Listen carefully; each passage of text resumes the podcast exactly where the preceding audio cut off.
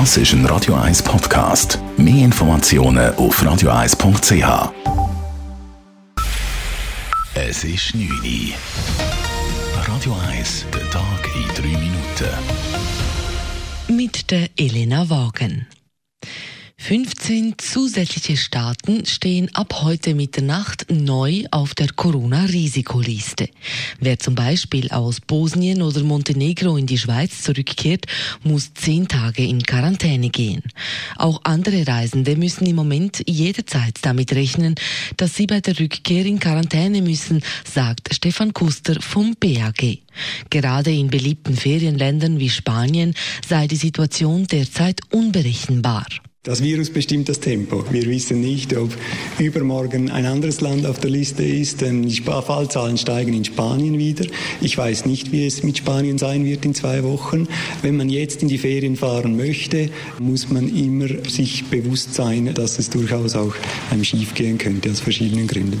Kuster konkretisiert außerdem, dass die neue Quarantäneliste rückwirkend wirkt. Heißt, auch wer bereits in den letzten zwei Wochen aus einem Listenland zurückgekehrt ist, muss sich jetzt beim Kanton melden und eine mögliche Quarantänepflicht abklären lassen. Das BAG vermeldet heute 141 registrierte Corona-Fälle innerhalb eines Tages, dies bei rund 6800 Tests. Kriminelle Ausländer sollen konsequenter ausgeschafft werden. Das fordert die SVP und verlangt gleichzeitig die Abschaffung der sogenannten Härtefallklausel. Vor zehn Jahren hat das Stimmvolk die Ausschaffungsinitiative angenommen. Nun zeigen Zahlen des Bundes, dass im letzten Jahr nur etwas mehr als die Hälfte der Verurteilten ohne Schweizer Pass einen Landesverweis kassierten. Das Volk sei bei der Umsetzung der Initiative getäuscht worden, erklärt Altnationalrat und Mitglied des damaligen Initiativkomitees Adrian Amstutz. Die leeren Versprechen der Gegnerschaft mit einer pfefferscharfen Umsetzung war nichts anderes als eine brandschwarze Lüge gegenüber der eigenen Bevölkerung. Und zwar bewusst. Statt dass verurteilte ausländische Kriminelle endlich unser Land verlassen, dürfen fast die Hälfte bleiben. Es ist wirklich ein Skandal. Mit Vorstößen im Parlament will die SVP die Härtefallklausel nun beseitigen. Gelingt dies nicht, überlegt sie sich eine entsprechende Volksinitiative. Die ETH startet ab dem Herbstsemester wieder mit Präsenzunterricht. Obwohl Zoom-Vorlesungen gut funktioniert haben, sei der direkte Austausch von Dozentinnen und Studenten wichtig, sagt die ETH-Rektorin Sarah Springman.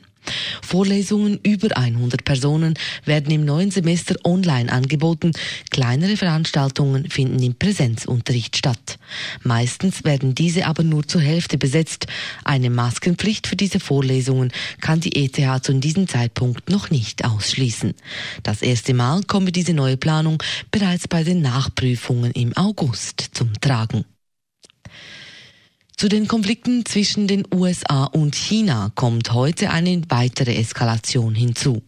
Das chinesische Konsulat in der Stadt Houston im Bundesstaat Texas wurde von den USA geschlossen. Chinas Diplomaten müssen die USA nun innerhalb von 72 Stunden verlassen. Die genauen Hintergründe, die die USA zu diesem Schritt veranlasst hatten, sind noch unklar. Aus Protest haben chinesische Diplomaten nach der Schließung auf dem Gelände Dokumente verbrannt. Radio 1 Wetter. In der Nacht gibt es ein paar klare Abschnitte, vor allem in der ersten Nachthälfte und Richtung Alpen. Es sind dann aber auch ein paar Regentropfen und Gewitter möglich. Morgen wird es dann wieder recht sonnig. Im Unterland bleibt es meistens trocken. Einzig Richtung Alpen gibt es einzelne Regengüsse und am Nachmittag auch Gewitter. Temperaturen bei uns in der Region starten wir in Dunstig mit 15 Grad am Morgen und am Nachmittag gibt es dann wieder schwülwarme 28 Grad. Das war der Tag in drei Minuten.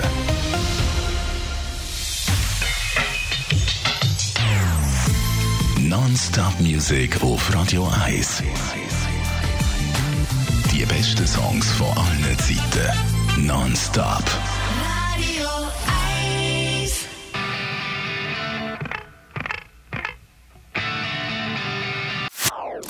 Das ist ein Radio 1 Podcast. Mehr Informationen auf radio1.ch.